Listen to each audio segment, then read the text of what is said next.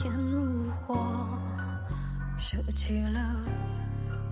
阳光包裹，麦田里枝桠跳动，我看见记忆美梦。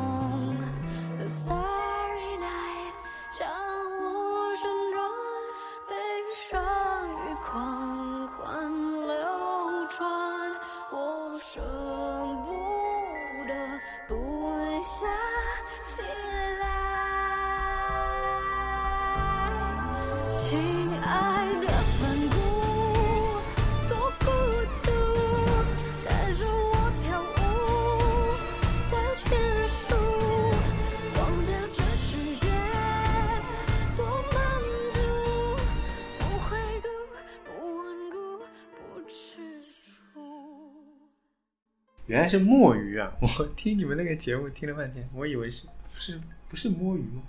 啊，同音同音，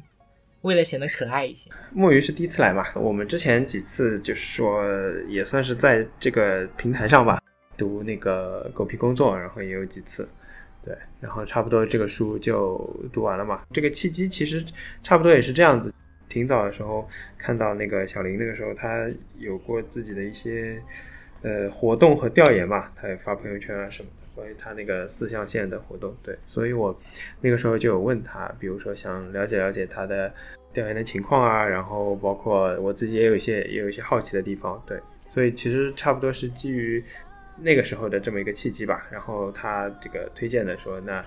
其实我们聊这个呃很大一部分内容可能都会聊到狗屁工作，对，所以我们之前呃差不多读书也很大个很大一个这个原因吧，动动因是因为我觉得要聊这些事情，对，然后正好又有这个直播的这个契机，对，所以我们就做了这么这么几次的活动。这个差不多我是先介绍一下我们之前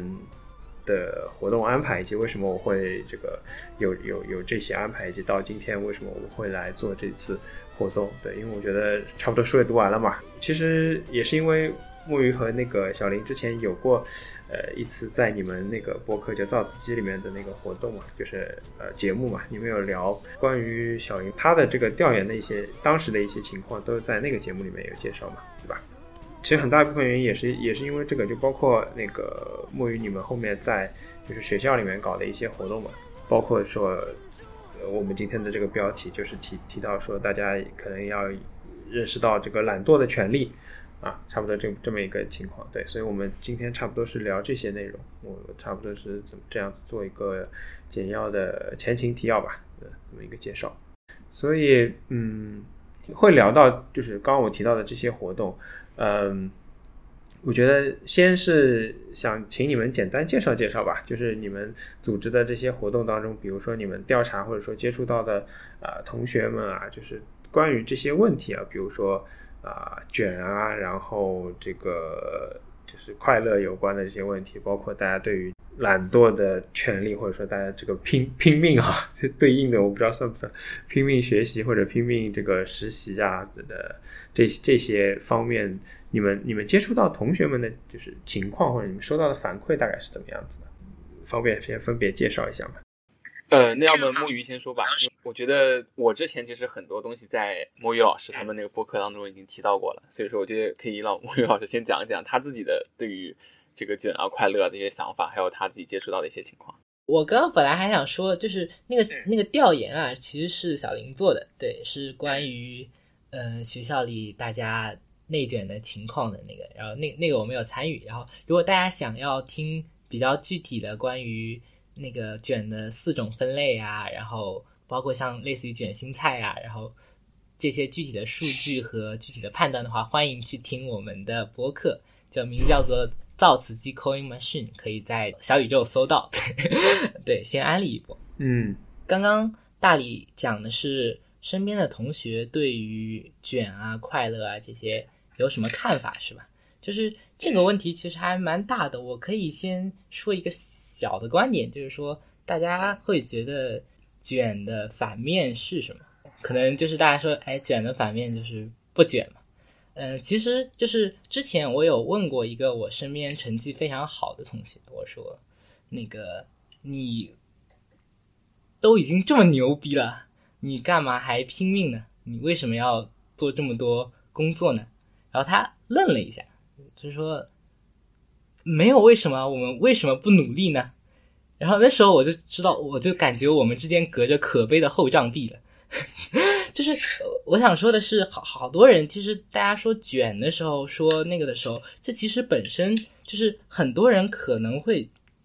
并不觉得这是一个问题，就是他们只是就这样觉得自己的生活应该努力，应该那个。至于这是从哪个义务教育阶段开始的，是否跟整个那个中国教育体系有问题，或者跟那个比如说城乡啊什么什么这些结构性的东西有关，那。是另一个问题，但是很多人并不觉得卷是一个问题化，所以说我刚刚问大大家说卷的反面是什么？就是有一种有一个回答是卷的反面是对卷的不思考。刚才想说的这个，然后我的同学里确实也有很多是这样的，就是他们并不觉得卷有什么问题，对，然后把卷问题化，更多是更多的是那个我我跟那个小林在那个播客中所要做的一个工作。对，先说这些。嗯，对，墨鱼说的特别好，因为正好也引出了我的问题，就是其实我是觉得怎么说呢？除了我前面絮叨说那那一大段之外，我其实呃最大的困惑就在于说，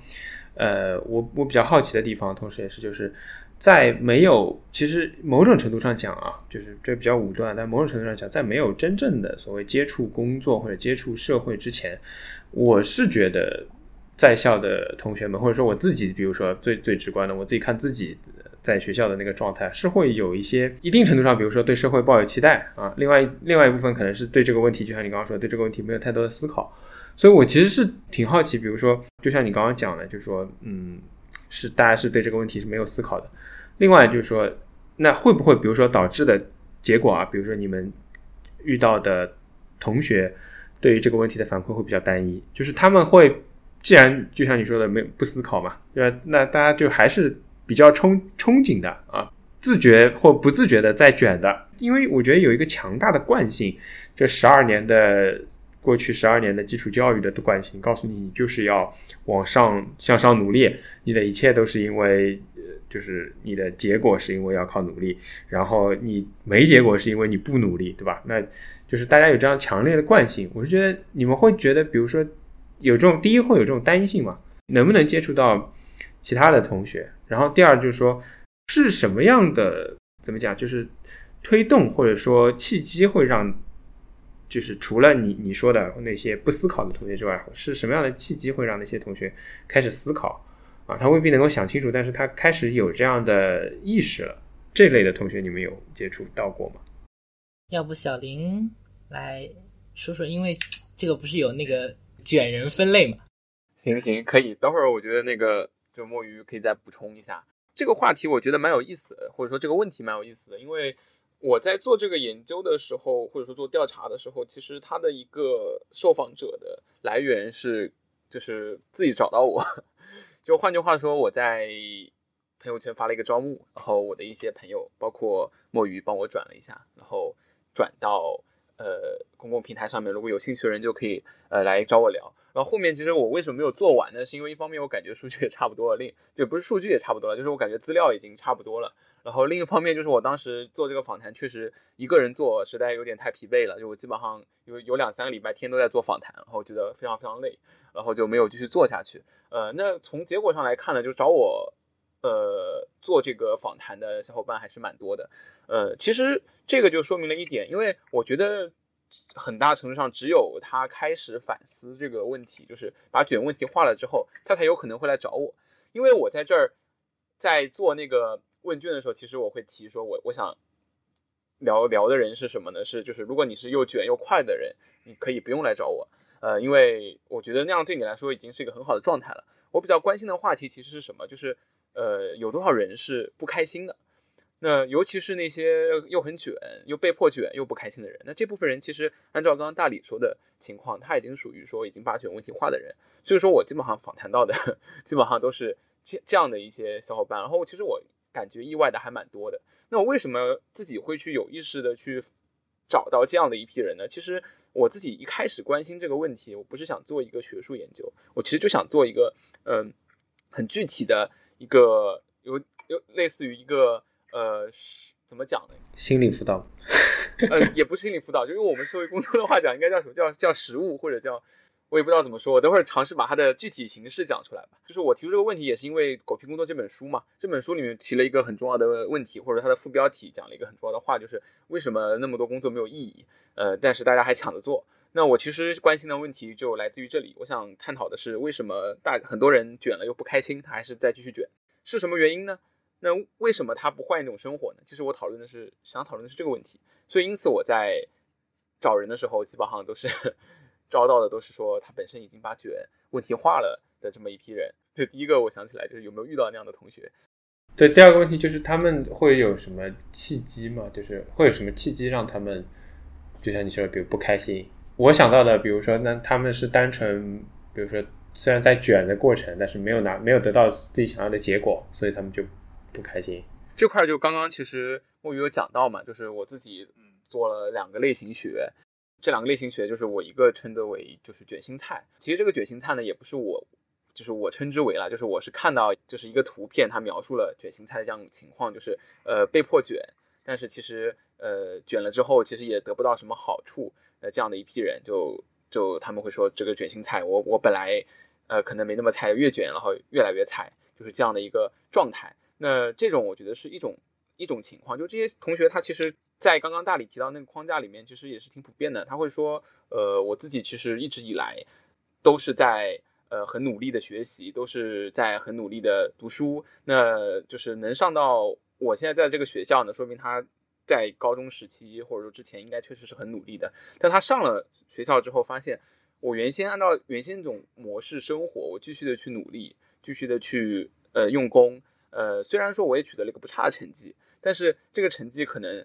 并不能真正让我收获到我想要的东西。举个例子，比如说像这些同学，他的绩点呢，大概会在 G GPA 大概会在三点零到三点三之间。那这样的一个成绩呢，是什么呢？就是首先这个成绩不差，说明他确实好好学了，呃，不至于说他完全没有，呃，没有用功，他其实还是很努力用功的。但这个成绩对于一个学生来讲，他如果要用来做获得更多的资源，其实相对是不够的。比如说对于保研也好，出国也好，那这个绩点可能相对是偏低一点。我觉得这个情况就有点符合刚刚大理说的，就是他们可能做了很多努力，但是其实没有拿到，呃。需要的东西，那这一块呢，就是我用卷卷心菜来称呼他们。呃，当然我不知道他们愿不愿意这么被称呼，我只是用个概念来描述这个现象。呃，我没有对他们有有任何的这个不好的意思。然后第二种呢，我还没有想好叫什么。然后我之前有想过叫叫叫空心人，一开始想过叫空心菜，就好像比较对文嘛。但是他们其实不菜。那这批同学呢，其实在很多外人看来，他们属于凡尔赛，不属于 不属于这个菜，就是因为他们其实绩点还是挺好，基本上都是那种。比较比较好的成绩，普遍会比那个所谓的卷心菜成绩要好一点。但是呢，他们会给我反映一个普遍情况，就是他们获得的这些收获其实不足以抵偿他们在卷的过程中所付出的那些无谓的努力。换句话说，他们虽然拿到了东西，但他们觉得我这个东西太没有意思。就我如果我有的选，我肯定选择就是不花那么多功夫做这些事儿。那比如说比较典型的呢，就说这些小伙伴可能会讲说，呃，你在一些公共课上面，如果想要拿一个好的成绩，呃，那前提就是你得去跟老师刷脸啊，然后你得去当组长呀，然后你得去做你不感兴趣的 pre 啊，不感兴趣展示啊这些。那这些东西他说，呃，确实我都去做了，因为这个有好成绩，然后最后我也确实拿到好成绩。但是我做这些东西的时候，我百般痛苦。如果真的让我能选，我肯定不选做这些东西。那这两种类型是我呃见到的，就是比较多的，就是大理刚刚问到的，说能够把卷问题化，或者说去反思说自己现在这个生活是不是自己没有那么喜欢或者那么有意义的呃两种情况，我就先说这些，然后看看我有什么要补充的。啊，对我我可以补充一种情况，就是刚刚刚刚那个小小林说那个就是呃有些人他卷，但是觉得这个卷没有意义。我这学期。了解到一种那个更加极端的情况，就是这个卷不仅是没有意义，而且有重大危害。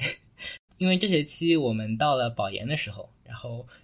卷这个行为就变得格外的恐怖。我有个同学，他期末季那个呃摔断了一条腿，之后又摔断又摔断了一只胳膊，依依然在卷，没日没夜的学习，最后拿到了三点九三的绩点。然后他的排名不进反退，我听到的时候大受震撼。对，就觉得就是卷，就是卷，有时候不仅没有意义，而且你可能对你的身体和心灵造成会造造成重大的危害。说一个有意思的事情。嗯，我听下来，我的理解是这样子，就是说，的确，因为大体上啊，基于学生嘛，那学生的一个很重要的因素就是其实是跟成绩有关系的。那么我可能觉得，就尤其是比如说成绩对应的是你可能考到好的学校。那越好的学校，呃，里面的越好的学生，可能他们的衡量标准，可能还是在于在与成绩相关的事情上。然后慢慢的，可能这个，我我不知道，就是说会会不会有这样一种情况，比如说这个社会也好，或者学校也好，开始就是说这个评价体系开始。跟过去的成绩的关联越来越小了。我挺好奇，你刚刚说的那个三点九三，是因为其他人都绩点比他高吗？都高于三点九三吗？还是说我不知道？就比如说他们是有其他的评价体系，绩点以外的东西可以去超越他，因此带来的这种算是失望吧。我觉得大体上听下来，反而是小林说的这两种都是其实是比较好的同学嘛，就是看起来大家好像成绩差了之后反而自暴自弃了，对这个问题没有什么太大能比较能。就是能比较好的调节自己的情绪，反而是在这种情况下，我不知道这这可能是就是这这些人，如果你们现在接触到，包括你们就是说在活动当中啊，就是提出的这些解决方案是有，呃，怎么讲？我比较想知道的是，这种方案是就是朝着什么方向或者是什么重点上去开展的一些活动，比如说是想要调节大家的这种失望的情绪嘛？还是说引导大家 找到其他的目标之类的？哎，我觉得今天大理问的问题都蛮有意思，其实都是我之前 会经常想的一个问题。开玩笑，就是说我以后如果把这个活动开发好，我等会儿再详细介绍一下，呃，具体做了一些什么事儿吧。就把这个活动开发好，但是它最最好不要变成一个社畜加油站。可能你平时对工作有很多抱怨，然后。呃，这个时候你累了，然后你过来，然后再吐槽一顿之后，第二天我就精神满满 去去去工工作，去从事这方面的劳动。然后过一周你又来参加这个活动，然后第二天又精神满满。那这个当然不是我期待的，但是我不会因此说那个就是你你你不要来了。就是如果你是这样的想法，那我也无所谓。就是换句话说，如果说你就真的很痛苦，你需要这个渠道发泄，而且你仅仅是想发泄，我觉得我完全不在意说你是什么样的一个目的来。只是说我我会希望说我的我会尽量把我活动设计的呃避免是这个样子。但如果说你真的就把它当做一个精神安慰的场所，我觉得完全没有问题。因为我自己我自己觉得就是说现在这种时代嘛，其实出路还是很少的。那如果说只想说做一个心理的放松，我觉得也完全 OK。但是我其实在设计活动的时候，可能会比较强调说能够有一些不一样的东西，希望能有一种。呃，集体的不卷的生活形式。那我要么稍微简单讲一下，就是我做了一些什么事情吧。因为我刚刚其实提到说，呃，所谓的资料够了，其实听起来好像就是我是跟这些同学索要了一些资料，然后呃，我我后来就不想负责任了，我就不搞了。其实不是这个样子。因为我刚刚有提到说，我原先更在意的一个问题是一个实践性的问题，就是说，呃，如果大家都不开心，那呃，卷了又不开心，那我们可以做些什么事儿改变一下，给大家一些新的可能性。当然，选不选这个可能性是，就像我刚刚讲，就说是他自己的选择。他觉得我过来社畜加油站了，我还是更喜欢原先的生活，或者他们给的实在太多了，我宁可过来放松一下，我回去继续上。那那这种都都完全 OK 啊，我我我不在意。但是我要做的事情是提供一种新的可能。然后当时因为我连续做了两个礼拜多的调研之后，我发现我再调研下去没有尽头，就是。当时我记得就是有特别多的小伙伴来加我，我其实也蛮想跟他们一个聊的，但是这样的话我可能聊到期末，呃，我就给给跟大家做了一个交流，但是我没有把我的活动办出来，所以说我最后就调整了一下思路，就是说我我现在，呃，还有半个学期，那我先把活动搞出来，我先尝试开发一些项目，那这个时候我就相当于把我的工作重心从了解大家的想法到了解大家的想法之后开始做。那这个可能用我们社会工作专业就是需求评估，我差不多做完了，我现在开始设计我的那个活动方案或者说实践方案了。那所以说在当时呢，其实我关心的就是结合那个呃《狗屁工作》这本书呢，我关心的主要就是两个话题。那跟同跟我几个小伙伴一起商量了一下呢，就做了呃两次活动。那这两次活动其实在我看来只是一个系列活动，就是。呃，叫抗卷学也好，叫叫叫出圈学也好。那这个出圈指的是不是那个出圈啊？就是就是走出呃知名圈的，而是说就是离开卷的这个状态，就是被卷围住的这个状态。呃，然后我们想了两期，第一期就是叫懒惰的权利。那懒惰的权利就是，其实我们要讨论一个问题，就是呃，刚刚墨鱼讲到的，就是我这两期其实根本意义上我们是要把卷这个东西问题化。那懒惰的权利它本身就对着一个话题，就是工作伦理，就是换句话说。呃，有一种观念认为，我们就必须要努力，无论如何努力就是最好的，或者说工作，呃，不管怎么样，你你就不能懒，你你只你只要是懒惰就是不好的，但是你一定你在做事情，你在工作就是好的。那我想就是先通过一个懒惰的权利的探讨呢，来让大家能够呃思考一个问题，就是这种工作伦理，或者说这种对于工作的受苦的这种要求，呃，是不是合理的？因为他这种观念其实很大程度上会成为大家的一个精神上比较难受的事情，就是你你说会真的怀疑是不是自己有问题。然后还有就是，你会真的，当你受了很多苦，做了很多无意的事情的时候，你会用一种方式来说服自己，就是我受这些苦都是值得的。人的意义就在工作，不管做什么工作，只要我在动，呃，我在做事情，那么它必然就是好的。其实我想讨论的是这样一个问题。那么我觉得这个是反思卷的一个很重要的前提，因为只有当你意意识到不去卷，其实是一种权利，是一种可以去尝试的新的一种活动的时候，我们才有可能去打开一种新的可能性。那这个是第一次，那第二次其实我们主题就叫狗屁工作。那呃，我这里就不讲不详细讲说它，呃，就是我具体设计一些什么东西。但是狗屁工作这边，其实这一次我想跟大家进一步的去讨论一个问题，就上次我们提到了说懒惰可以是一种权利，那我们可不可以再进一步去讨论一个问题，就是说，呃，我们到底要进行什么样的一种，呃，就是。这要进行一个什么样的一个工作，它才是有生产性的？其实我们在这儿就，我当时画了一个新的象限，就是其实去思考说，呃，在现在这个时代，我们有什么呃方式可以去做一种有生产性的懒惰？因为刚上次我们相当于留了个题眼，就是说我们其实可以去尝试有有生产性的懒懒惰。那现在我们来讨论怎么样可以有有生产性的懒惰。所以在后面又做了一个新的象限图。那这个象限图，我我觉得要画出来给大家看会比较好一点。呃，我等会儿把它放到群里，然后，然后我这我这先按下不表，就我先不说了。这个就是具体狗屁工作这一期有一个什么，呃，有一个什么结果。但是我想跟大家介绍一下，是这两次的我的一个设计思路和它的形式。就这两次活动，其实我还有一个呃更更多的一个期待，就是我希望说，呃，对于这些问题的讨论，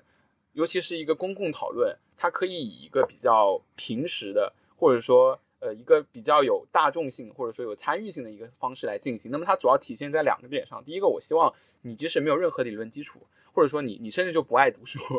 也没有关系。但是只要你有想法，你对这个问题有反思，你开始觉得自己的生活可以做更有意义的事情，你就可以来参加。然后我不会因为，呃，你没有理论基础就不让你来。更重要的是，我的这个组织形式尽量不要，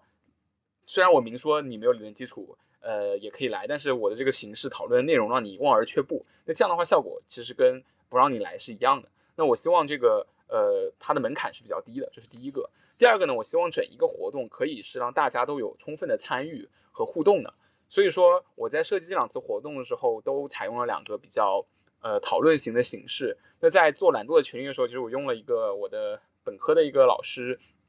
呃，当时上课提到的一个公共政策讨论方法。叫那个呃利益相关人交叉访谈，呃我就不具体说它是一个怎么样的形式，总归它的方法就是我可以让现场的所有小伙伴都在四十分钟左右的时间能够表达自己的观点，并且能够去了解别人的观点。那最后我做的事情无非就是说大家的观点都表达出来了。那我根据大家表达出来的观点，我去跟大家做一些讨论，做一些提炼。那这个其实这个过程当中，我觉得就大家都可以有参与，会比较舒适。那第二次，我也是在呃朋友的这个建议下呢，做了一个呃游戏。那这个游戏是根据李智慧生存游戏这个女性主义的题材的游戏去改编的，只是说我把它的话题转换成了一个劳动和。和那个无意义劳动、无意义学习、无意义工作这样的一个话题，那我会先让大家去尝试玩一下这个游戏，之后去交流感受，呃，之后我们再一起做讨论。所以说，就是我做这个活动，可能更大的一个目标还是希望大家能够来参与讨论，能够加入到一个反思的过程当中去。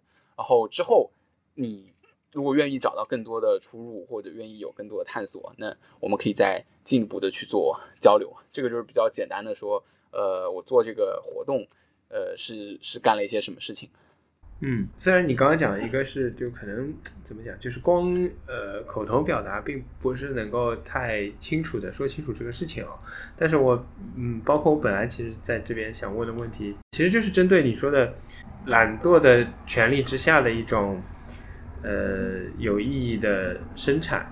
就这个是我比较就是关心和更好奇的事情。接下来啊，后面后面很多问题都是围绕，我觉得是围绕懒，就是懒惰的权利来的。但是在这之前，我觉得，呃，要我可能会问的问题就是，在它成为一种权利之前，那就是我们在调整自己心态的时候，或者说看清楚，我认识到了，OK，工作也好，呃，就是工作当中它有狗屁工作的这这层的形式啊，包括你提到这个副标题，就百分之四十的呃工作无意义，那。我尽量不要做去抢着去做嘛，因为它本来标题是为什么大家抢着做，那我尽量不要抢着去做。但是，包括学习也好，可以去同类比的嘛。你刚刚讲到的一些，大大家这个做做做 PPT 也好，做这个小组讨论也好，OK，我减尽量减少这些无意义的呃劳动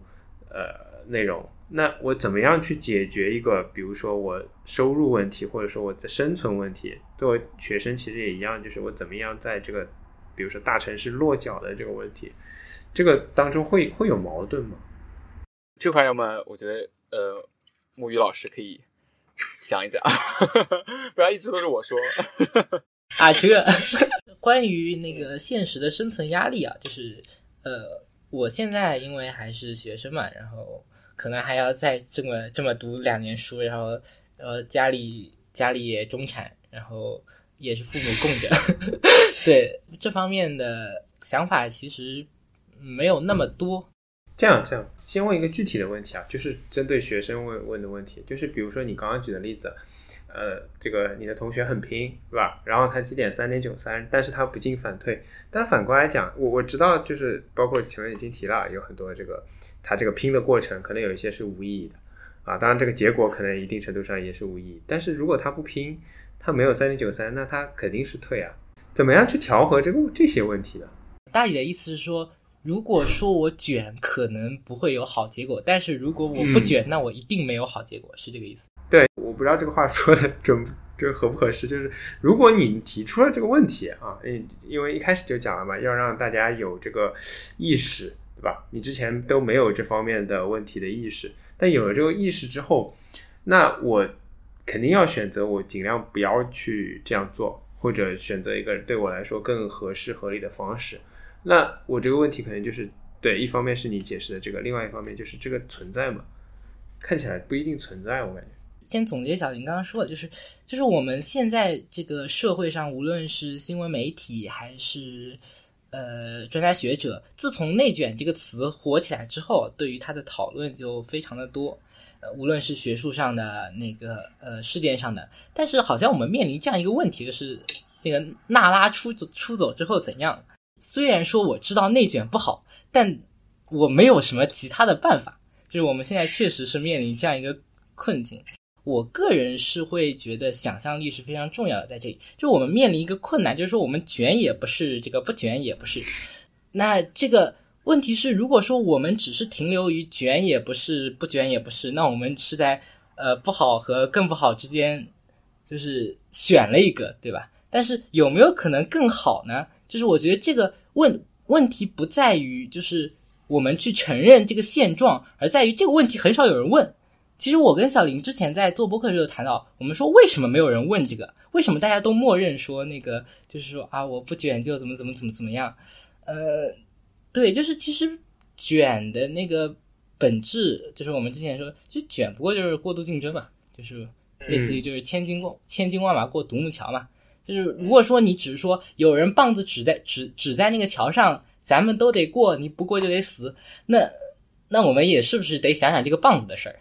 对不对？再补充一点，就是说，我觉得我们之所以能想这个事情，呃，很大程度上就是。呃，在于我们已经是一个，就是至少对我来说啊，我是可以一边反思，就是我已经到了可以反思这个程度。我可能在某种程度上确实已经是一个既得利益者了。就是我现在坐在这个播客里面，就是拿着手机，然后然后说着身边的经验，然后跟大家分享这些，某种程度上，我是一个有一些文化资本，就是我是一个既得利益者，所以我我有条件去反思一些这个。像我刚刚说，我现在暂时还不面临这个生存压力嘛，对吧？接着说一下，刚刚其实听到沐浴老师讲那个点，其实也是就启发了我想讲这个问题。因为其实我当时在设计这个活动，就是说我希望有没有可能大家换一种生活方式的这个有一个很重要的前提，就是基于我目前能做的事情，或者说我生活的一个场景，就在我我在的学校里面。那其实我当时有在问很多小伙伴一个问题，或者说我也问过自己，在你的这个社会环境下面。你真的没有其他的选择吗？可能很多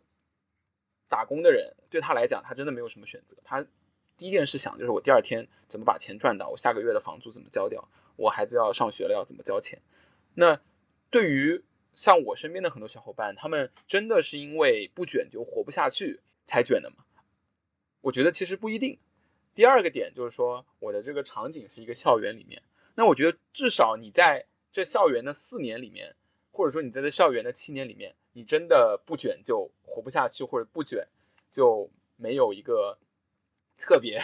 能做的事情，或者说不卷就不能生活的很好吗？其实我觉得，呃，也不是。然后在这儿就引发出另外一个话题，就是我在做调查的时候，其实有一个选项叫，呃，就是有一有一个象限是你不卷那些很快乐的人。然后其实我会发现，这样的小伙伴比我想象的要多。那很多时候，呃，当然这里面有一部分原因是因为他们可能确实天资聪慧啊，就他们可以用比较少的时间就完成其他人要花很多时间做的必要劳动，所以说他可以有很多时间做自己想做的事情。嗯，但是我觉得他们确实能够很明确的去讲到说自己想要做的事情是什么，自己能够做的事情是什么，或者说自己愿意追求的事情是什么。那很多呃。另外一个方面，就很多卷但是不快乐的小伙伴，他会跟我讲说，他自己其实，呃，没有太好的去想清楚自己到底想要做什么事儿，呃，但在延续这个，就继续讲下去之前，我再说一个很有意思的现象是什么呢？就是那些不卷但是很快乐的人，就是他，并且他能够明确的知道自己想做的事情是什么，自己认为什么事情有意义的人，他会把自己能够进入这样一个状态，归到偶然的事情上面，就比如说自己运气很好，在高中的时候碰到了。呃，一个很有影响的一个长辈，然后这个长辈跟他做了一些反思，给了他一些提示。那他觉得这是一个很偶然的事情。再有，比如说他在大学很偶然的进入到一个社团，他感觉到了自己其实在卷之外还能做很多其他的事情。反而呢，那些就是卷但是不快乐的小伙伴，会把自己现在的状态归因于自己。归到自己身上，就他会有一个自我归因或者说自我责备的一个状态，他会说，哎，是不是我这个人就是没有什么想法，我没有什么远见，呃，我一直只会死读书等等这些。所以其实我在设计的时候，我还有一个很重要的话题，就是说我希望把这个自我污名给除掉。就是如果说你找不到生活的意义，或者说你觉得现在很不快乐，但是找不到出路，那也不是你的问题，呃，因为你只是很没有像其他人那样幸运，很有机会去呃接触到一些新的资源。那这个是一个。接着墨鱼讲的一个题外话，然后我现在正面或者说比较直接的回应一下大理刚刚提的那个我觉得很重要的问题，就是怎呃就继续回应那个问题，就是说怎么样可以做到这个平衡，以及有什么出路。刚刚其实我已经说了，就是其实大家没有可能没有我们想象的这么没有出路。那再引申一个，就是我觉得其实有很多事情是可以通过在校园里面。来进行，然后来丰富自己的一个生活的。那我自己做这个活动的一个很重要的目的，就是说我不不是说让大家马上就，虽然意识到了现在这个呃社会的这个制度内卷这个制度是不合理的，这个当然是大家会在讨论当中得到一点。那关键还是刚刚呃墨鱼说的，下一步是什么？其实我觉得就在学校这个场域当中，我们可以很具体的谈论这个问题。我我现在其实更期待我的这个活动的第三个功能，就刚刚提到的。就是除了说他希望低门槛，他希望有参与性之外，呃，我希望他第三功能就是他能成为一个孵化器。我希望来这儿的小伙伴，他们可以通过这个平台相互认识，认识之后呢，他们可以一起去寻找说，哎，我有没有可能认识一些跟我有同样想法的小伙伴，然后去做一些，呃，我认为更有意义的生活，就像。呃，大理现在这个状态嘛，大理现在肯定就是，我觉得播客都快成他的主业了，就是可能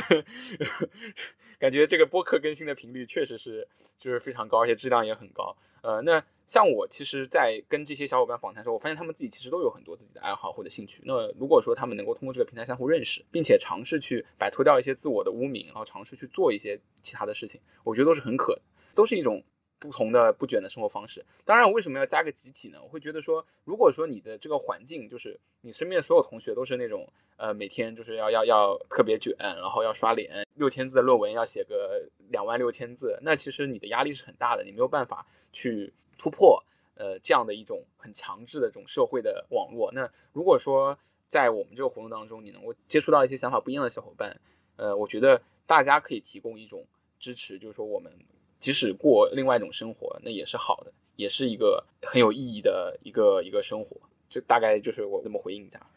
嗯嗯，你很详细了，但是 我得寸进尺一点，我具体问一下，就是在你们这些活动当中，尤其是比如说提出了这个懒惰的权利之后，你们感受到就是比如说参与这个活动的同学。啊，接触了这些概念，有了这个不仅是问题意识，还有解决的方案之后，他们是比如说会有实质的触动吗？你们有这样的感受吗？他们会有想法和认识上的变化吗？呃，我的感觉呢，呃，如果大家有机会可以来参加一次，或大家以后在上海的话，就我觉得可能会会有感受一点。呃，其实我自己觉得我们的那个形式怎么讲呢？就是说它的形式本身就是。你在最后，你就能听，就是大家发言的机会非常多，你能够看到大家把自己的想法写在大白纸上，然后贴在墙上，然后去讲述。所以其实就是如果你们来的话，就是我觉得是可以感受到大家的思想触动。那你说行动触动的话，我觉得不能把这个活动当做一个灵丹妙药。呃，我这次做了这个活动，那下次大家都发生很大的变化，主要是时间也很短，因为这场活动都是学期末的时候。那具体有没有触动，我要看看下学期大家的 情况是怎么样的。呃，当然就是我自己感觉啊，就是最起码，呃，我觉得有些小伙伴他们后面会提出来有没有就是想加入到我们这个团队当中，一起去继续策划进一步的活动。我觉得这点其实已经说明他们会有一些触动。我觉得这个也是我能够体现给，就是提供给他们最直接的一个，呃，一种另外一种生活方式，就是说你可以来参与设计到设设计这个呃一种反思的活动。是，我。自己作为参与者，呃，我没法替别人说话嘛，那我只能说说我自己最大的感受，其实就是刚刚大理那个问题。大理问了我们说，就是如果说卷，我们可能获得，但是如果不卷，我们还有难道还有别的出路吗？我觉得把这个问题以问题化的形式提出来，然后再去反思，我们为什么从之前很少想这个问题呢？就是就是其就就是其实我也是这样，就是我们为什么很少想去过。去思考一种可新的可能性，去那个在生活中去探求那个在卷之外就是可以做的事情。这个这样一个问题为什么很少被提出？当这个问题被提出来的时候，我觉得我已经获得了一些那个新的感知，然后有一些呃新的想法什么的。对，然后我觉得这个是一个比较呃对我来说比较大的一个震撼，就是相当于还是问题化吧。对，呃，至于实践上。时间上的东西，我觉得这个需要大家自己去探索，这个呃因人而异。你看，像那个大理在做播客，然后呃小林在做社工，我也在做播客，然后我们都有光明的未来，嗯，对吧？好的，希望希望，借您吉言了，只能说。但是我我自己其实一直在思考这个问题的时候啊，比如说像内卷以及怎么样让大家意识到这个。当中的问题，我觉得其实我是挺认同。之前那个其实是叫什么？有个影视作品，好像叫《小团圆》吧，就是它有一个这个影院里面有人站起来的那个理论嘛，就是说你本来在看电影，啊，你坐在那里好好的，然后前排突然有一个人站起来，然后后排的人就不得不站起来。我觉得他，然后整个电影院的人可能都站起来，然后你付了一样的钱，然后你的体验更差，然后就是我觉得这个这个解释整个是。嗯，我觉得比较形象，然后也比较呃直白的。然后这个这个解释其实一定程度上，我我是觉得跟小林的这个活动以及他提到的这个呃一种不卷的集体生活是非常集体的生活方式是非常吻合的。因为你说被迫也好，或者我们在这个当中也去影响到了别人，就是作为一个呃就是参与者的一部分啊。比如说，你不一定是第一个站起来的，但你站起来的时候，可能又影响了你后排的人。对我觉得这个是一个非常重要的地方，就这这必然是一个集体的呃问题，然后涉及到我们每个人的生活方式。所以，就就像两位说的，就是说这个集体的不卷的生活方式，我觉得的确是非常重要。但是另外一层，我就会嗯担心说，那如果呃有这方面的主张啊，比如比如说啊提出来懒惰的权利，嗯，会不会是一定程度上是对之前没有考虑过这些问题的人的价值观的一种摧毁？就这个话可能说的这个这个词可能用的比较重啊，就是因为他们可能长久以来一直在朝这样的目标努力，就像你说的，他们没有意识到问题的存在，然后他们在这个之外甚至没有想到第二种可能性。你们会有这种担心吗？会就是这种这种摧毁啊？我说的这个这个词会不会对人的影响甚至打击还挺大的？包括就是因为前面摸鱼也说到嘛，我们也可以继续聊聊，就是说，呃，很多时候你觉得我们是有一定的资本啊，一定程度上，呃，不管是这个文化资本还是什么，你有一定的资本之后，呃，你觉得会会有这种情况，就是比如说，其实有有人可能还没有没有这个资本，但他意识到这个之后，是会意识到这个问题之后，是会挺痛苦的。我 get 到的大体的意思是这样的，就是说我们去向那些像传播这种卷的新的可能性，究竟对他们是启是启蒙，是一种拯救，还是只是还是只是加深了他们的痛苦？就是我的想法是这样，我可能会设想到这样一类人啊，就是他们他们卷了，然后他们也不快乐。当我们告诉他他这个之后，他依然没有办法不卷，就是他。他可能一一方面要自我怀疑卷的价值，另一方面还得接接着卷。对，这这不是有个这个著名功利主义笑话，就是呃，你想当痛苦的苏格拉底还是快乐的猪嘛？对我来说啊，我觉得痛苦本身作为一种真后，它表现的是呃一个更大的，无论是体系的教教育的这种裂痕。如果说你把它无论如何，就是这种伤口和裂痕是应该被揭露出来的。毕竟，就是你想，就是如你还可以在痛苦的苏格拉底和快乐的猪之间选择，但是好多人他们只能做痛苦的猪，是吧？就是他们，他们就是就是既卷不赢那那个，也没有办法获得快乐。呃，我觉得就是无论如何，就是向大家去探讨这种新的可能性。就算是让大家感到痛苦，我就是就是，我觉得我自己有也有过这个阶段，就是我觉得这种痛苦也是值得的，对，这是我的想法。然后我做一些延伸吧，就是呃，我想想看，我从哪儿开始说？我想这样吧，就是说，首先我先讲一下，就是到底我们狗屁工作那个活动最后给大家的，就是我跟大家讨论出来这个结论是怎么样的？就大家可能会呃觉得，就是我们讨论出来的结论可能就是。只只有价值观的摧毁，但我觉得其实不是这样，它的东西可能会比呃会比设想的要多一点。尤其是今天来的很多小伙伴，之前都是一直参加的狗皮工作读书会嘛，然后我正好也分享一下，就是我是怎么去理解这个书的一些核心内容的。那它其实到最后呢，我们给出了一个新的四象限图，然后我简单的用语言描述一下这个四象限图。这个四象限图有两个维度。第一个维度呢比较简单，就是呃两维度都挺简单。第一个就是工作还是懒惰，呃另外一个的两头呢是生产性还是非生产性。换句话说呢，我们会形成一个四个呃象限，那四个象限分别是什么呢？就是工作可能是有生产性的工作，也可能是没有生产性的工作。那么同时懒惰呢，也可能是有生产性的懒惰，另外一个也是可能是没有生产性的懒惰。那当然这里面的生产性，我我把它理解的更多是意义和就是物质和意义都是在的。那其实在这里面我们会发现。要去讨论这个问题，我们不能只讨论其中的一块儿，而要去把它作为一个整体来讨论。那首先，我先提到懒惰的权利。那懒惰权利，我要讨论的是个什么问题呢？其实就是这个象限图里面当中有一块儿啊，就是它是懒惰和生产性相交的。就换句话说，有没有可能有一种生产性的懒惰呢？呃，其实我觉得我们要问题化的问的地方恰在这里，因为工作伦理告诉大家，不是说我不是说要破除工作伦理，就说大家不要工作了，而是我们要讨论一个问题。一定只有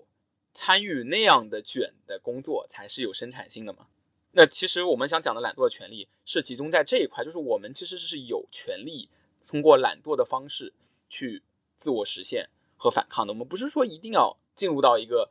卷的体系，我们才是努力的，我们才是有道德的。那这个过程当中，我我不觉得说他有特别多的对那些卷的人的道德评价，而恰恰相反，我们要破除的是原先这种卷的价值观。给予那些不想卷的人的负面的道德评价，我觉得就是如果说我们要去掉一个污名，那就是对原先的这个观念的积极的一方的摧毁。我觉得可能有点太滑坡了，因为我觉得我没有做到那一步。我要做的事情无非只是想说，懒惰不一定是坏的，我没有说勤奋就 勤奋就就就是不好的。我觉得这两者是要区分开来的。那这个是懒惰的权利，他要去讨论的一个问题。第二块呢？狗屁工作，其实在这个四象限当中是有生产性的懒惰、懒惰的权利的斜对角。那我们要考虑一个问题是什么？有没有可能很多的工作是非生产性的呢？那这一块呢，我觉得可能会真的涉及到大力说这个问题，就是是一种所谓的价值观的摧毁。就是呃，原先可能你觉得你的工作是很有价值的，然后后来你发现你的工作其实有可能并没有很有价值。呃，但是呢，我的感觉是，就是会来到。这边参加活动的小伙伴，他本身，呃，已经，他已经在纠结于原先的那些工作，狗屁的工作，没有意义的工作，是不是让他很痛苦？这个时候，其实我会发现啊，我为什么刚刚特别强调，我是希望大家通过讨论来先形成一个自发的观点，我们再在这个自发观点上去讨论。因为我发现大家其实已经很明确的会说出来，那些东西就是精神暴力，就是我们在狗屁工作书里面提到的，这些都是我们被迫增加的剩余劳动时间，它其实没有意义。那原先来说，对他们的很多痛苦，其实不在于说我说了这个东西没有意义之后他很痛苦，而在于他之前其实一直不知道自己到底是不是在做无意的事情，以及他甚至会把自己的这些痛苦转化成我刚刚说的，是不是自己的问题？那这种情况下，其实我觉得你反而给了他一个机会去拍着胸脯说，不是我的问题，这是这个工作的问题，是狗屁工作的问题，不是我这个人没有能力驾驭这么高超的工作，不是我这个人不能适应社会。不是我这个人，呃，所以说在从这个实证的角度上来讲，我恰恰不觉得这个可能是一种摧毁。然后，而且我觉得那些就是从真的从事生产性劳动并且有很快乐的那些人，他不会信我这套，就是换句话，他不会信我们讨论这些东西的，他甚至不会来参加我们这样的一个活动。对，我觉得是的。这两个维度其实相当于就回应一下刚刚呃大李问的那个问题。然后，其实我这边还有两个维度，就是呃，因为刚刚提到的是生产性懒惰。和非生产性的工作嘛，那其实还有什么？就是生产性的工作和非生产性的懒惰。呃，换句话说，我们先讨论第一个，就是有生产性的工作。那在这里，其实我觉得是个很值得讨论的话题，因为呃，我们会发现很多人他其实在做很重要的、很有意义的工作，但是他的劳动是被忽视的，他的这个经济上的这些收入是遭到剥削的。在《狗屁工作》这本书里面，其实提到了，就是它里面提到那些屎缺，就是那些很苦很累的工厂里的工作也好，服务员工作也好，清洁工的工作也好，它其实是这个我们这个社会要运行起来很必要的一个东西。但是它其实它的物质生产，它的劳动价值是没有得到承认的。那第二块呢，在那本书里也提到，就关怀劳动，那些愿意付出自己的一些精力去做一些。呃，可能比较公益性的事情的这些人，他们反而会因为你你的生活工作已经很有意义了，没有给到足够的报酬。那我觉得揭示第一个象限也很重要，就是生产性的工作其实是我们人类社会的必要劳动，它支撑起了我们生生活的很重要的部分，但他们其实在很多时候被忽视了。所以说，我觉得这个环节也不能漏掉。那同样的，它的对面就是非生产性的懒惰。那其实换句话说，就大家会说，面对内卷，那我们有一个很好的选择是什么？就是躺平，这个就是一个很好的选择。因为在你经历长期的，呃，这种不管是狗屁的工作，还是必要的劳动的折磨之后，你确实很很很希望能够有一个时间能够躺下来。三和大神很多时候就是这样的一个状态。那我干脆就选择做一个非生产性的懒惰，我把我的大部分时间用来，就是我我的业余生活只用来劳动力再生产，我就是只娱乐，然后我我只要赚到我能够生活的这个钱就可以了。但是这个躺平它又有它的限度。很大程度上，第一个，你一直躺平，你就没有收入来源，这个也是资本主义的一个强制力。如果你不去就业，你又不太有钱自己开店，那你就要忍受没有收入的这样的一个情况。那你迟早还是要被逼着去找工作。就无论你像三和大神一样，再怎么把自己的工作时间压缩、压缩、压缩，到最后你还是压不压不没，因为你要钱，你要生活。第二个就是你彻底的躺平，你以为你躺平了不受社会的影响了吗？其实不是，你躺平的时候还是要花钱呢。然后很多时候你的躺平，你的。放松自己的方式其实是以大量的花钱的形式，那这个时候其实很大程度上你的躺平的时间就又被消费主义收编了。当然我不是说大家不要 不要消费啊，不要买东西啊，我不是这个意思，我只是想说它有它的局限。那所以说它对于整个体制的杀伤力是非常小的。那另外还有一点就是我在访谈当中其实提到的，很多同学他会提到说，其实长期的躺平也是一种精神暴力。它跟你长期做无意的工作是一样的，就是非生产性的懒惰和非产非生产性的工作，大家都会觉得有精神暴力。其实就是说明意义对大家来说是很重要的。那在这种情况下，很多人就说我我其实也尝试过，我就干脆什么都不做，我就天天看剧，天天看综艺。但是过了五天，我就感觉这个人生非常的空虚，非常的难过，就会有这样的一个状态。所以说我把这四个象限都拼满之后，我觉得我我其实，在当时跟大家讨论的时候，我们是形成了一个比较完整的一个呃图景，就是。我当时给的一个标题叫“认清形势，放弃幻想”嘛，这个大家常见有很多朋友的呃朋友圈封面，然后一般是一个墙上的八个字，这个也是这个很有名的 这个政治口号。对，这里面我其实提了两个点，第一个就是说，首先我们要先清楚说自己的工作到底是什么性质的。我觉得不明白反而很很痛苦，不一定说你你不你不明白你就会。因为很模糊而受益，其实这本书也提到了嘛，就是暧昧不清有时候是最痛苦的。当你认清了自己的工作有问题的时候，你就不会去责备自己了。然后第二块就是我觉得很重要的，我提了一个，就是说你要了解到自己工作背后的社会、政治、经济力量，然后知道自己可以做一些什么，应该跟哪些人站在一起。那这个时候，其实我觉得大家会去意识到说，那我们是不是应该更好的对待那些从事生产性劳动的人？他在他们的劳动没有得到重视、没有得到收益的一个情况下。第二块我就提到了一个懒发扬懒惰的权利，然后我在这儿给了一个后缀，就是呃发扬懒惰的权利还要呵护自己的身体和心理健康，然后在这个基础上呢做一些有意义的事情。具体我给了两条，就是这个其实也是跟大家讨论出来的嘛，就是首先就是我们应该有有技巧的退出无生产性的工作，就是那些狗屁工作。因为虽然狗屁工作我刚刚提到，就是说它虽然确实没有意义，又是精神暴力，但但是很多时候它真的给的太多了。所以很多时候我们可以策略性的对待它，就是我们就花时间摸鱼把钱赚到了。你也不能说就狗屁工作我就完全我就完全不管它，我就完全完全不做它。只要你能够把它对你的精神暴力控制在一定程度内，因为人活在世上就是每天要遭受精神暴力，就不可能没有负面情绪的嘛。就是要有技巧性的退出，让它能够就是它的有技巧性的目的是让你能够有更多的探索的空间。然后在这个基础上呢，就是我跟大家讨论一个结果，就是说我们再多花时间参与生产性的闲暇。那这个东西，就是我刚刚提到的懒惰的权利。那比如说，你去阅读、去写作、参与艺术、去做政治，然后即使说你你不管是说个人提升呢，还是集体的一些呃行动，比如说你一起做播客呀、搞活动啊等等这些，我觉得它都是一个发扬懒惰的权利的一个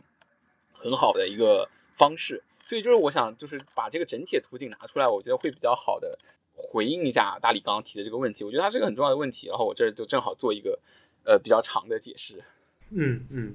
我觉得的确就是说的很很完整了，然后把我后面想问的一些问题其实也解答了，也是补充梳理一下吧。我想补充两点啊，一个是先从呃就是这个呃怎么讲，就是道德性的呃角度去讲。我是觉得虽然说我们一直在讲，就是关于呃不管是卷也好啊，还是说大家要认清这个。呃，现状也好，或者对于狗屁工作的一个呃认识也好，但是事实上来讲，我我始终在在就是呃在想，我们这两年了，其实已经是对于卷的这个问题反复在提各各个领域，然后这个社会上各个层面啊，都都在提，甚至就是在滥用内卷这两个字，对，但是呃，我们还是要认识到，就是。我是觉得每个人要认识到你的追求也好，你的这个呃想做的这个事情也好，到底是不是出自于你自己内心的一个驱动力，你自己自身的一个驱动力，是我想把这个事情做好，是我想把这个事情，就是我对这件事情有追求，还是因为别人要这样做而我被迫提高我自己的标准？这个东西是我觉得还是蛮重要的，但是。我说实话，我是觉得很多就是谈内卷的这种大众领域的文章也好，或者讨论也好，是不太去强调的，所以我会担心有这种类似这个逻辑滑坡式的，或者说反过去的一种苛责，就是你不能把所有的，就是所谓过度竞争嘛，你不能把所有的在追求这种竞争和精益求精的人全部都推到那一面。这个思路的一个重要的地方就在于，这是非常怎么讲？就是这是非常顺理成章的。当你认识到这个之后，你就会找到你自己想要去努力的地方，而不是内卷当中的一种被迫的努力。就是找到，呃，无论是这个懒惰但有生产性也好，或者说前面提到的我们自己在做播客也好，还是你自己找找到你的兴趣爱好也好，因为你在做这么一件事情的时候，你是必然要付出努力的，而且因为你的热爱，因为你自己的追求，那么你付出的努力，呃，可能也是怎么讲，就是会不由自主的去增加你的这个精力的。那么不仅是跟内卷是不一样的，甚至于是你需要去找到你自己发展的一个地方。我觉得这是这是第一点，就这个你可能才能够帮助你去抵抗整个的内卷，或者说我们说到的这个呃集体性的这种不卷的生活。对，这是第一点。然后我想说的第二点就是，其实呃小林后面也讲了，就是一种健康的懒惰的这种非生产性的方式，因为。我是觉得，的确，我们可能会面临的另外一个困境吧，就除了我刚刚讲到的很多困境，其实是也是我一直以来在考虑这些问题，可能是我自己身上，呃，反复会想的，或者我遇到的一些困境，就是比如说你之前的价值观，啊，是比如说十二年的一基基础教育，它是给的给了你一套价值观，然后大学里面啊，因为你要面临这个包括几点，包括呃，无非三条路嘛。在在在大学考虑的无非就是三条路嘛，升学、出国、找工作。然后这个这也有一套价值观，然后到了工作可能有一套价值观。一方面在每个阶段你在不断调整价值观，而且那个价值观可能在那个阶段是唯一的。但另外一方面，你发现自己的这个就是无无力抵抗的一些事实之后，或无力改变的一些事实之后，我觉得人就会不自觉的来考虑。至少我是这样的，就是来反思这个价值观到底是不是有问题。那如果它有问题，我我之前的这些努力到底又是在干嘛？啊，狗皮工作提出的，包括他书里面讲到的很多东西，其实都是那种非常有能力的人。当中有讲到很多例子，都是非常有能力的人。他们可以虽然说别人给的太多了，他不得不进行一些无意义的工作，但他们可以在业余时间进行医学研发。这我想，这 这个这个书里面这个例子对我来说印象太深刻。我想，这有几个人有这样的能力，可以包括不管这已经不是这个精力啊、知识水平，包括资金，这个我觉得这太少太少。但是除了这个之外，那既然狗皮工作给了我们。这本书给了我们一个一，你要对工自己的工作有一个认识；二，你又要找到这样的，如果我们都要找到这样的追求的话，又是一个太难的要求和挑战。我觉得这事情又太难了。自然的就是说，那我如果没有这方面的能力，我甚至连找到自己就前面讲的那些，我找到自己努力的方向的能力都没有。因为我们可能经历了这一系列的打磨，我甚至可能一时半会儿连个连个特长都没有。我觉得很多人可能会面临这样的困境和困惑，这个时候我该怎么办？我觉得那个小林刚刚讲的，其实已经已经把这个问题也都已经提到了。对，就是说你可能要适当注意健康，对吧？不管是生理的还是心理的健康。然后你们的这个活动其实的确发现问题也好，或者找到出路也好，是一种很好的调剂。就是呃，当然说调剂可能也不太准确，因为。毕竟小林也说了，不是一个加油站的概念嘛，但是是慢慢的一种转换吧，我觉得是一种思路上的转换。但能不能实现转换，的确就是要到每个个人个体情况又不一样。对，这是我觉得我听下来的一个一个总结吧。我我我已经把最后我本来自己想问的一些问题，就是转换成我的表述了，因为我觉得小林说的已经非常完整了。对。那除了我们说的这些啊，然后我看看朋友们有没有什么想问、想聊的。比如说，狗腿子，你是不要告诉我你是点错了，还是你刚才有什么想说的？但是我犹豫了一下，我摁住了。我是想等等我们差不多聊完了再来跟你们沟通这件事情。其他包括呃下面在听的同学也可以，就是如果有什么要聊的，也可以举手上来。首先，我从一个比较。基本的角度就是从教育的角度来思考这个问题的话，像啊我们的高考，那那么认为是不是从一开始就是一种内卷的一种方向进行呢？我觉得肯定是啊，那千军万马过独木桥吗？那么除了高考以外，我们会有更好的或者啊两位如果有思考过的话，会有什么更好的一种替代方案吗？问题不是问我的，但是我先说一下，我觉得这是两个层面的问题。就是它让人往内卷的方向去发展，与它本身是公平的，或者就是我们一直讲它是最公平的嘛。我且且且不讨论是是否就是事实上的问题。但是我觉得这是两个问题，它可能是一个非常公平的趋势让人内卷的方法。狗腿子问了一个很好的问题，其实他讨论一个问题，就是说某种意义上，呃，竞争这个东西我们还要不要？因为高考它作为一种竞争形式，就是或者说任何形式的竞争嘛，它必然要选拔。那我们以什么方式选拔呢？或者说我们是不是干脆不要选拔呢？我觉得这个问题蛮重要的。不过就是这个可能我觉得会有点大，就说今天今天如果讨论这个问题的话，又会比较远。我我等会儿可以去讲一些我的想法，正好回应一下刚刚大理讲的那个呃那个点，影院里面的那个比喻对于内卷来说是不是一个？完美的比喻，我觉得它还是有一点点问题。就是所谓的呃内卷的原因来自于什么？就是第一排站起来，后面人都要站起来。呃，但在此之前，我其实想，就是我我比较好奇的，就是或者想问一下墨鱼的一个问题，就是因为在我的视角看来，从我认识墨鱼开始，他就是一个不怎么卷，但是过得也还算快乐。但也许我我我不了解啊，就是也许也许你可能有很多时候不快乐。我想就是问，因为我之前也没有相当于找你做这个访谈嘛，就是如果你自己的角度上来看，你你是怎么样在这个状态下取得一个平衡的？呃，首先我确实没有觉得自己是一个很卷的人，就是我可以举个例子，就是从小到大我其实没有上过培训班，就是在教育这件事情上，就是一个培训班也没上过。对，然后。呃，我也是小县城的嘛，然后就是平常生活，也就是学习。然后之前那个大理还给了我一个问题，就是说，在这种内卷语境下，努力会不会变成一种政治不正确？我当时想想了一想，我也没有觉得自己很努力，就是虽然虽然那个大学考的还可，然后虽然绩点也还可，但是就是我个人是没有觉得自己很卷的。就这点上，我想谈一个问题，就是是刚刚刚刚狗腿子提到说那个我们呃这个这个高考。到底要不要？嗯，高考能不能促进公平？然后这个高考的这种竞争是不是会导致内卷？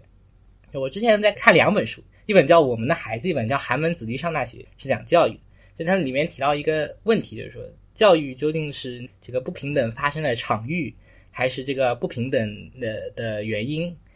我们用刚刚的话来讲，就是说这个教育或者说高考啊，它究竟是那个促进了内卷，还是促进了公平？我个人的感觉是，就就我自己的自身经历来说啊，我一方面是没有觉得自己非常努力的，呃，另一方面我又取了一个很好的成绩，还算好的成绩，呃，话不能说完，对，然后那个这这个在我心中意味着什么呢？就是我个人觉得教育还是各种各样不平等的承载者，教育或者说高考这件事情是承载了很多很多很多各种各样的不公平，不是说你。在高考上找到了一个，比如说低考或者中考，其他的途径我们就可以不卷了。就是比如说，在我身上，我比如说承载了一些城乡的不平等，包括一些原生家庭的什么什么什么因素。对，就是一一些除了高考之外的因素，很大程度上进入了这个教育系统，然后塑造了我在其中的地位。对我这样一个例子，我觉得可以充分说明，就是就是问题可能并不完全是高考本身。这是我刚想说的话。然后我再回回应一下小林啊，我觉得我不卷就是做了一个平衡，其中一个很大的原因就是我有一些先天优势，比如说我的父母会帮我做很多的工作，比如说给我打钱，我就不用去打工，然后就可以把很多呃很多的时间花在学习和学习之外的地方，呃，比如说我经济还算宽裕，然后如果我不想洗衣服，我可以把衣服抛到洗衣房里去，第二天去拿就可以了，这是一个非常重要的因素。对，然后我还想说一点，就是说那个如何做到平衡，就是不要把卷看成，或者说不要把学习这个事情看作一件深不可测的东西。刚刚小林讲的那个那个四象限，其实很大程度上是对于那个整个卷的体系一种宏观的把控。我觉得很大程度上大家卷是没有这种宏观的把控，然后卷就变成一个深不可测的东西啊，就仿佛有一个临界质量一样的，就是你你超过那个卷度啊，它就变成它就坍缩成一个黑洞了，它的卷度。它要卷的程度就变得无限大，你的生活就被完全吞没了。呃，但是你可能要知道，你一天，比如说，你可以，你确实是可以抽出这么一个小时去抽录播课的，对吧？你这个这个时间不用去学习，你可能绩点也可以拿到这个这个保研的绩点。宏观的对于卷的解构，把它看作没有什么了不得的东西，这个也是我的一个想法啊。好了，我说完了，感觉说了一些乱七八糟的东西。总结一下，一个就是我觉得我的。生活秘诀就是说，需要先把那个这个机制给搞搞清楚，卷就不会变成一个仿佛是拥有无限权力的东西。第二个就是我自己是一个教育之外各种各样因素的既得利益者，所以说我有一些不卷的条件，这是两点，好吧？嗯，我先问问提问的同学，你还满意吗？你有什么要追问的吗？因为确实，如果涉及到公平的话，会有比如说像起点公平、过程公平这种对于公平的一种传统讨论。那么刚才墨鱼说的，可能是我们一开始就面临着很大程度上的起点不公平，因此单单讨论高考的机制是否跟内卷有一种必然的关联性，是可能是有点不太怎么说，呃，有意义的，可以这么说吧。也不太准确吧？可能。或者说不能单独啊抽离开起点公平，然后去谈高考这个问题。对对，我我听下来也是这样。嗯，OK 啊，还有人要提问吗？哎，或者我先问一个，这个话我知道肯定不准确，但是我刚刚听了摸鱼的，我有这个想法，就是你们会不会觉得有些人先天不算先天啊，就是我觉得可能气质上或者性格上就比较容易不焦虑和不内卷。比如说木鱼提到的这个问题啊，你知道啊，你比如说三点五的绩点是够的啊，那差不多就今天就学到这里了，是吧？我我觉得在我的学生生涯中，我觉得会有这种状态，但是我知道有些同学就是他明知道是够的，但是他有一些焦虑推着他需要再学一小时或者再多零点一分这样子，不是所有人会像墨鱼那样。我最近在打一些那个 RTS 游戏嘛。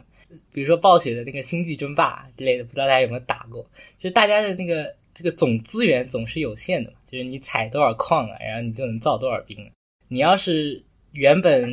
卷到三点五就够了，然后又卷到了三点六，那你肯定少做了一些生产性工作嘛，对吧？原本那些生产性工作可以给你带来快乐。对，我是想说这个。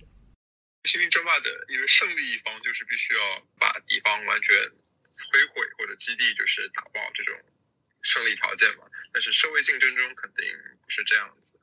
但是也不妨碍，如果我们把单一的稀缺的资源作为胜利条件的话，确实是只有我有你，但是你就没有了。比如说我们还是回到考试的话，就像保研的名额或者像高考的一个学校的录取资格一样。对，所以就内卷了吗？大理刚刚提的那个点，会不会有天生这个点嘛？然后正好前段时间，就我这段时间在复习我的专业书，我们有一个专业课叫人类行为与社会环境。这本书的核心内容就是讲从生理、心理和社会三个维度去讨论人在各个时期的发展的主题，还有他可能会遭遇的一些风险因素。里面其实有提到过一个问题，就是一个人的性格会怎么样的去形成。大理刚刚其实可能提到生理性的这个角度嘛，然后其实现在的研究来讲，生理性确实也蛮重要的。但其实，在人的成长当中，呃，你不同的社会经济地位和不同的家庭模式都会去形塑你的性格特点。像那里面会提到说，就是一个人的性格特点，比如说容易不焦虑啊什么之类的，其实会跟他的家庭社会地位有关。那不是说就是一定是你这个家庭是这个地位，你就一定是。这个性格，它其实是不一样的，就是它其实中间有比较复杂的这个因果机制，以及即使你是同一个阶层的，那你的心理因学因素和生理学因素也会有一些影响。那这里面其实有提到一个问题吧，就是说，确实对于社会经济地位较低的家庭来讲，他的他的孩子在成长的过程当中是会有很多风险因素导致他比较容易焦虑。当然，这也不一定，就是现有的研究很有可能说中产阶级的小孩。在很多时候，反而他会变得很很很焦虑，因为他还就是他爸妈会会激嘛，会激娃嘛，等等这些。那我就觉得说这个话题其实可以，就我可以，我们就可以下次再展开讨论，说一个人的性格特质会有哪些因素的影响。不过这儿就就不展开这个话题了。我想就是先拉回来，就讨论一下刚刚火腿子和大理都提到的关于竞争那个问题。资源是有限的情况下，必定会有一些竞争，那么竞争就带来卷。我觉得这个里面呢，就说它是有有一定道理，但是我觉得它不完全。就它还有一些忽视的东西。这个例子呢，其实类似于刚刚大理提到的那个关于内卷的隐喻，就是呃，很多时候也很流行的这个隐喻，就影院里面可能第一排人要站起来了，那么后面的人他就因此要站起来，然后最后结果大家都站着看完了这个电影，体验都很差。这样的一个隐喻呢，和我觉得资源有限这个隐喻当中，它揭示了很好的揭示了说内卷这个现象。是一个竞争的现象，是而且是一个过度竞争的现象，而且这个过度竞争的结果是大家没有受益。那这个我觉得已经是一个很重要的一个发现了，但是它也有它的一个局限。我觉得它一个最重要的局限就在于它把这个现象的发生描述成了一个自然因素的结果。其实，在黄宗智和戈尔茨使用内卷这个理论的时候，呃，他们也同样是这样的一个用法，就是他们会说内卷是是什么？就是内卷原意是说这个长三角地区的小农。他们就是有两个选择，第一个种地，第二个是做这个纺织业等等这些。纺织业的这个收入其实很低的，虽然种地收入高，但是因为地少，所以说他们被迫，即使就是生出了很多人之后，我还是得送过去做纺织业。那在这个过程当中，内卷的原因就变成了一个自然因素，就是人多地少。但其实如果我们考察那个环境的话，还有很多因素会影响。就是人和自然的关系不是一个直接的关系，它是在一个生产组织的关系当中形成的嘛。那这就涉及到说，你农民你又不是直接种了地就有收入，你还得交租。即使你是一个自耕农，那你还是得给国家交税。那在这个过程当中，它就不仅仅是一个自然关系，那还涉及到说你的这个土地收入怎么样的。那同样另一个角度来讲，你如果是要做纺织业，为什么利润这么低呢？就涉及到当时的经济。这种商品的采买权很大程度上是要么是国家垄断的，要么是掌握在商人这个群体手里的。农民他其实没有定价权。那在这个情况下，他当然就是这个资源就被限制住了。我举这个例子，其实想讲的是说，当我们把内卷的这个背景自然化之后，我们就会忽略掉这个制度本身其实可能是建构的，而且这个建构的背后是有权力关系的。换句话说，资源的稀缺很大程度上不完全是自然的稀缺，它其实是在特定的社会关系、社会结构。社会的阶层下面，一部分人他可能人为的控制了资源的稀缺。我们回到电影院这个例子，我们要思考一个问题，就是当你所有人都站着看完这个电影之后，有没有人得意呢？那我要说得意的肯定就是这个电影院的老板。大家说那他有什么得意的？你站着看完，坐着看完，他拿的钱都是一样的嘛？那我们这就考虑一个问题了，有没有可能原先完全可以把这个钱用来把这个电影院变成一个阶梯式的电影院？但是对于老板来讲，那最好的事情是什么呢？我不花这个钱，你们自己卷，卷了之后，反正反正电影院就这，我也不开新店，我就这一家电影院啊。那你们反正得来这儿看，那我那我在这种垄断的情况下，我当然，我为什么要花钱改造成一个阶梯式的？你们你们自己竞争，竞争完了你们体验不好，关我什么事？反正我电影票照样卖。那这个过程当中，我们就会发现，这个隐喻其实背后就忽略了这个结社会结构。那其实我觉得，一个内卷理论，它要能够讲得比较清楚，要能够讲得更更具体，能够接入它的一些无意义竞争的本质的话，是需要做这样的一个分析。就第一个角度，你得分析说，这样的一种。背后的所谓的自然环境是不是人为建构出来的？第二个是这个人为建构的背后是不是有权利关系？到底谁得益谁受损？如果说我们去讨论这个问题的话，呃，我觉得再去讨论说现实社会当中的内卷，就会又有很多新的一个角度。我这就不展开讲，然后会回头我会把之前我的一个朋友去。做的一个讲座当中的一个一块内容，给大家做一个分享，就是说他其实提到一个问题，就是内卷，或者说这些狗屁工作，它背后有怎么样的一个政治经济学的机制。其实之前聊狗屁工作的时候，我也一直在提说，其实用一些政治经济学的视角去补充格雷伯的思路，是会有很多受益的。在这个过程当中，呃，我们就要去讨论一个问题，就是为什么一个大家的竞争，各自的这种努力，或者说这些竞争的压力，到最后就是这些呃过度的劳动反而。你越过度，你越伤害自己，这个其实是一件很奇怪的事情，但是它在我们这个社会当中真实发生了。那为什么会发生？很大程度上就要去讨论到整个社会的具体的政治经济制度是怎么样的。我感觉我这样说的有点没头没尾，我还是稍微再再再多讲一点吧。我等会儿会给大家分享的这个文章里面，他会去具体分析一个问题，就是大家如果考过研，肯定就背过一些马克思主义政治经济学的东西，里面会提到一个很重要的资本主义的一个制度，叫产业后备军制度。说白了就是要有人失业。那在《资本论》当中，马克思他用了一句很短，但是又很有力量又很有哲理的一句话。他这么说：“他说，工人阶级中的就业部分，就有工作的这些人的过度劳动，就是这些有工作人的九九六，扩大了他的后备军。如果翻译一下，就我刚刚说的，就是那些九九六的人，他们的这些过度的劳动，其实反而让失业的人更多了。”这句话它有一个很有意思的一个点。他想讨论的是什么？我们这些劳动者之间的竞争压力，它是怎么变成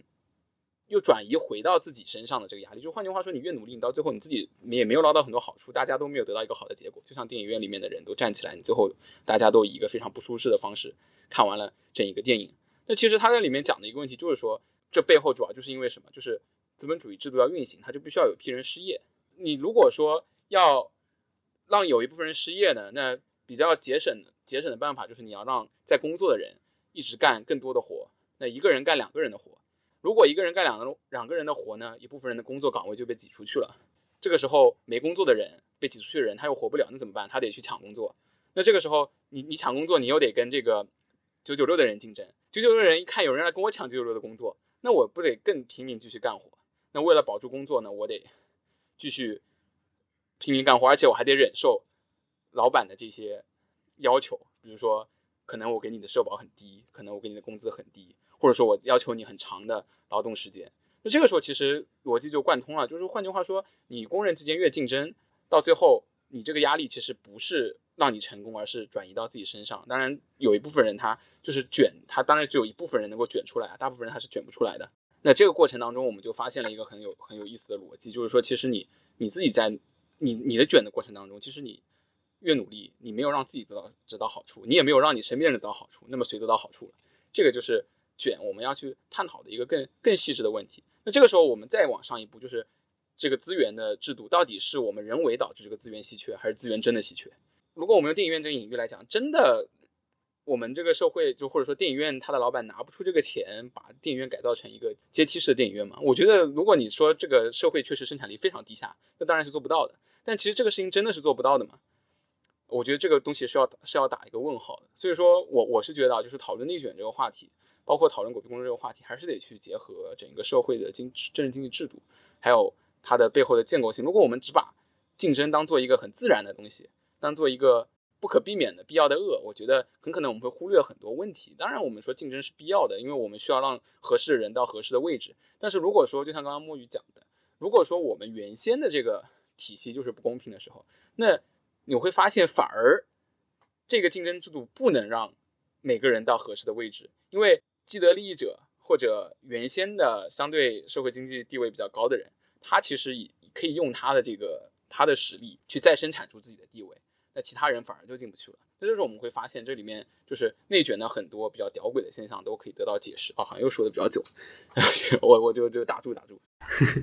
没关系没关系。就主要是还是面对资源稀缺这个话题的话，如何去判断是资本本身啊的一种压榨的过程，还是确实的一种稀缺？这是一种两者判断的一种嗯不一样。我觉得这个问题也有立场上的差别。你比如说在二十二十一世纪了，你说特别就是有什么是绝对意义上它一定是做不到的？那种稀缺啊，就尤其是是你说结合狗屁工作，结合这种生存权利，能不能懒惰不工作这方面的，其实是涉及到社会基本福利和这个保障这一层的嘛。你说真的有做不到的地方吗？我想可能也没有。但是为什么要做到呢？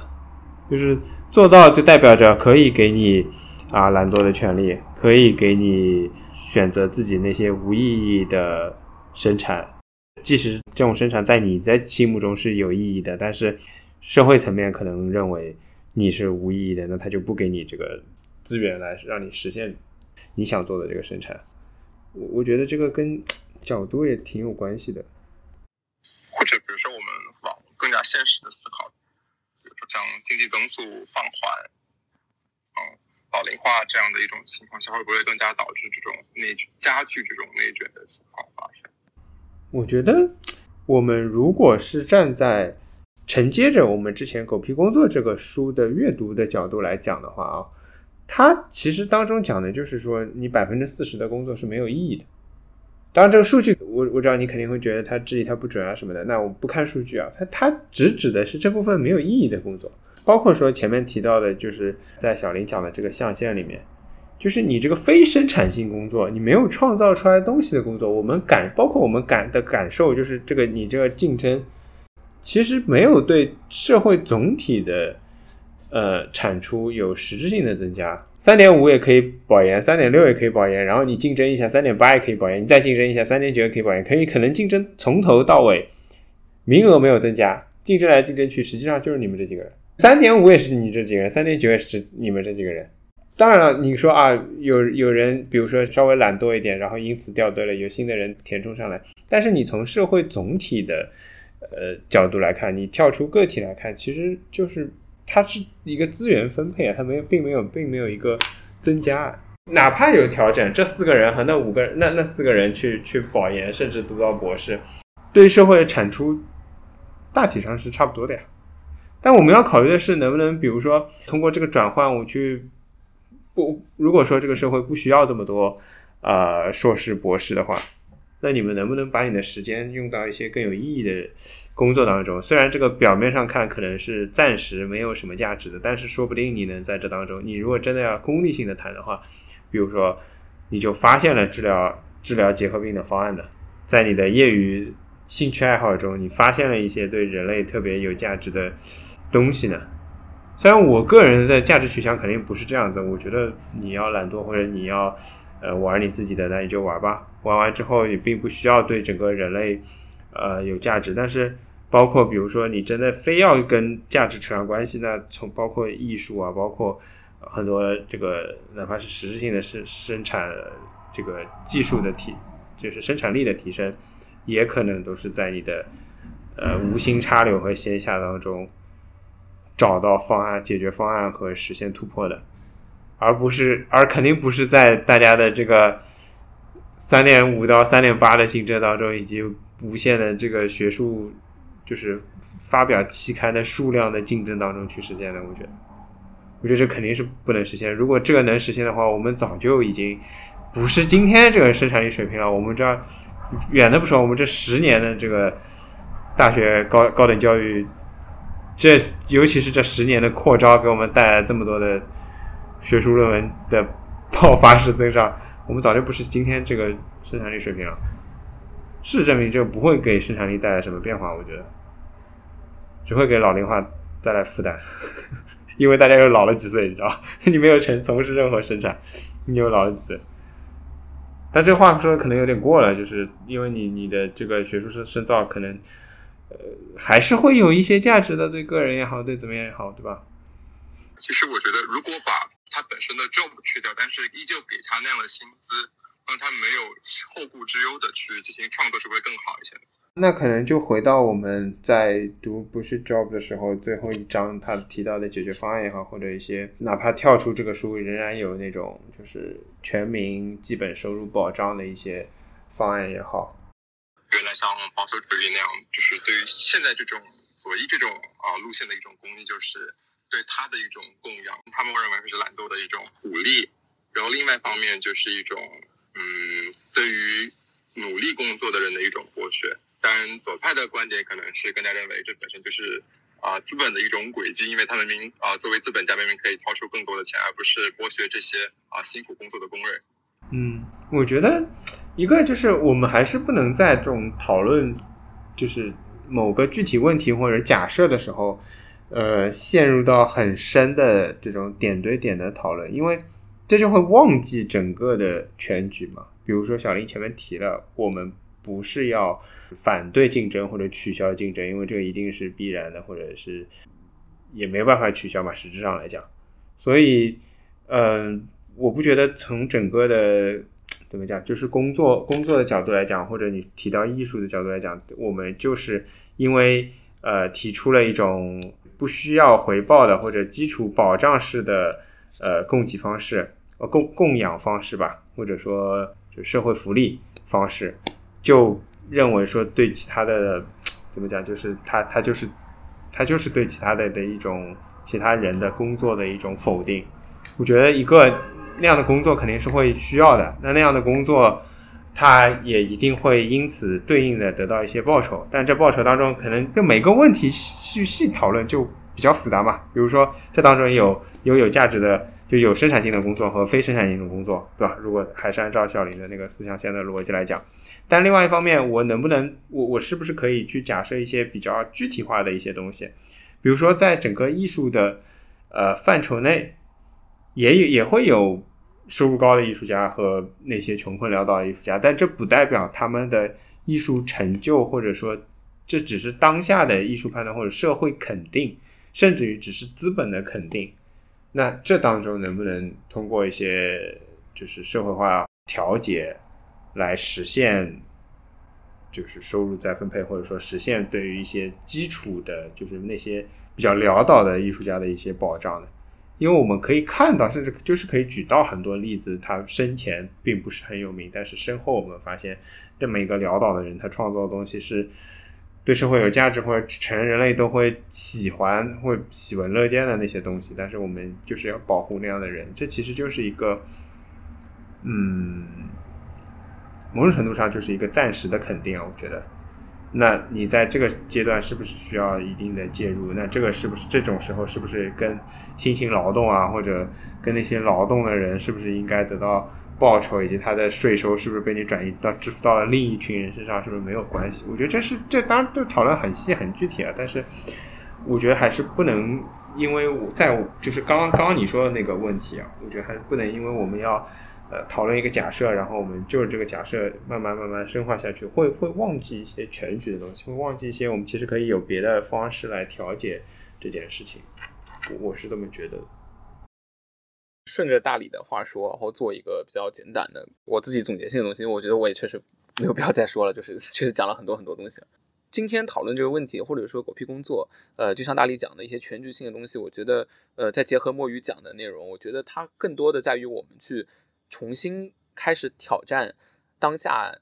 给我们框定的很多思路，以及去意识到很多我们没有意识到的问题。这也是格雷伯在这本书的开头里面讲的一个问题。然后，其实我觉得狗屁工作也好，呃，懒惰的权利也好，它给我们，我觉得最大一个提示在于什么？就是我们人类为什么不能在生产力的进步的同时，拥有更多的闲暇时间来追求自己想做的一个事情？就是我，我其实这个话我也老生常谈，我说了很多很多遍了，我也提到说。呃，狗屁工作的开始，为什么是凯恩斯那个预言？就是原先人类应该在二十世纪的末期达到每周只工作十个小时，就是每天工作两个小时。如果是五天工作日的话，但为什么这个没有实现？其实我觉得，我们就即使说我们不对资本主义进行任何道德性的批判，或者说这个这具体的批判，我觉得他给我给我的一个感受就是说，人类到底有没有可能？人类的自由到底有没有可能是以一个有更多闲暇的方式去呈现的？现在这个社会制度，我觉得它没有办法给我们这样的一个机会。我们的闲暇时间其实是不受到鼓励的，有各种各样的方式去不受到鼓励。有可能就是你发现你想做点有益的事情，但是你被迫要内卷，然后你发现你要上班等等这些东西。那这个情况下，其实我觉得是对人的自由的一个很很大的一个一个限制，或者是对人类潜能的一个很大的一个限制。那对于人来讲，如果说没有一个闲暇的时间和自由的时间，那就很难再去谈论说我们能够有从事更多自我探索的，或者说自己想做的呃一些一些事情。那这个可能是一个比较宏观的话题，就是我觉得以后大家可以再继续去讨论和交流，就是为什么现在这个制度不能给我们带来更多的闲暇？然后闲暇为什么不被视为是一个财富，而被视为是懒惰？但是如果说到具体的一个话题，就是刚刚那里提到说，那我们可以怎么办？怎么想？我这点其实。呃，就我很同意墨鱼今天讲的那个观点，其实我觉得今天墨鱼给我很多启发吧。我我其实很久没跟他聊天了，就虽然我们很熟，但是这个可能是我们暑假第一次在线上这样聊天。然后他就提到一个点，就是说其实通过考虑这些问题，其实给了我们一个反思的起点。我们不可能一下子去推翻整一个社会的原先的秩序，这个也不现实。呃，有没有必要？可能大家也都会有不同的观点，但是去思考这本书，去讨论这个话题，可以给我们提供一个。自我反思的起点，去组织自己原先的一些零散的感受，不管是情绪的、认知上的，还是理性上的这些东西，去去做一个整合，去重新考虑。就像刚刚墨鱼给我留下很印象深刻的一句话，就是他说：“呃，如果看了这个书，或者说了解了这个参加这个活动，了解了这些观点之后，我有没有可能去想？我不用想太多，我有没有可能每天就抽一个小时出来做我自己想做的事情，去做一个播客也好。”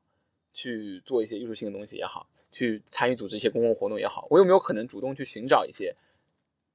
与我志同道合的人，一起去尝试？你不用说我我每天都不工作，但是我最起码每天能够有一点的时间去做自己想做的事情，去做一些有意义的事情。但这个时候，我觉得就从个人的角度来讲，这本书或者这一套观点已经可以给我们很多很多东西了。大概就是说这个。嗯，好的，我觉得非常。你都已经说总结了，我这边是没有呃更多的想要说的，看看墨鱼有没有想要说的。嗯，我的话随便说两句。刚刚其实小林已经把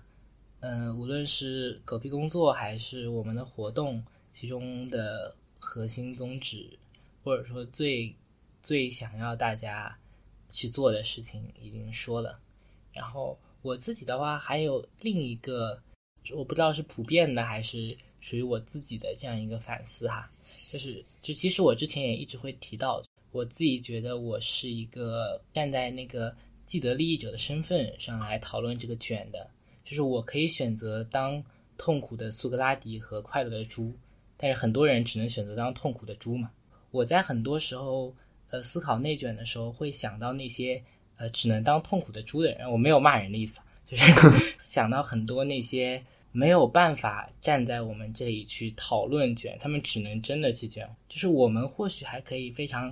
理性的去把这个作为一个那个问题说，要么就是说这个卷是呃不可避免的，要么就是说我们还能不能走同样的出路。但是我觉得对于很多人来说，他们迫切的需要真真的有新的出路。就像我那个。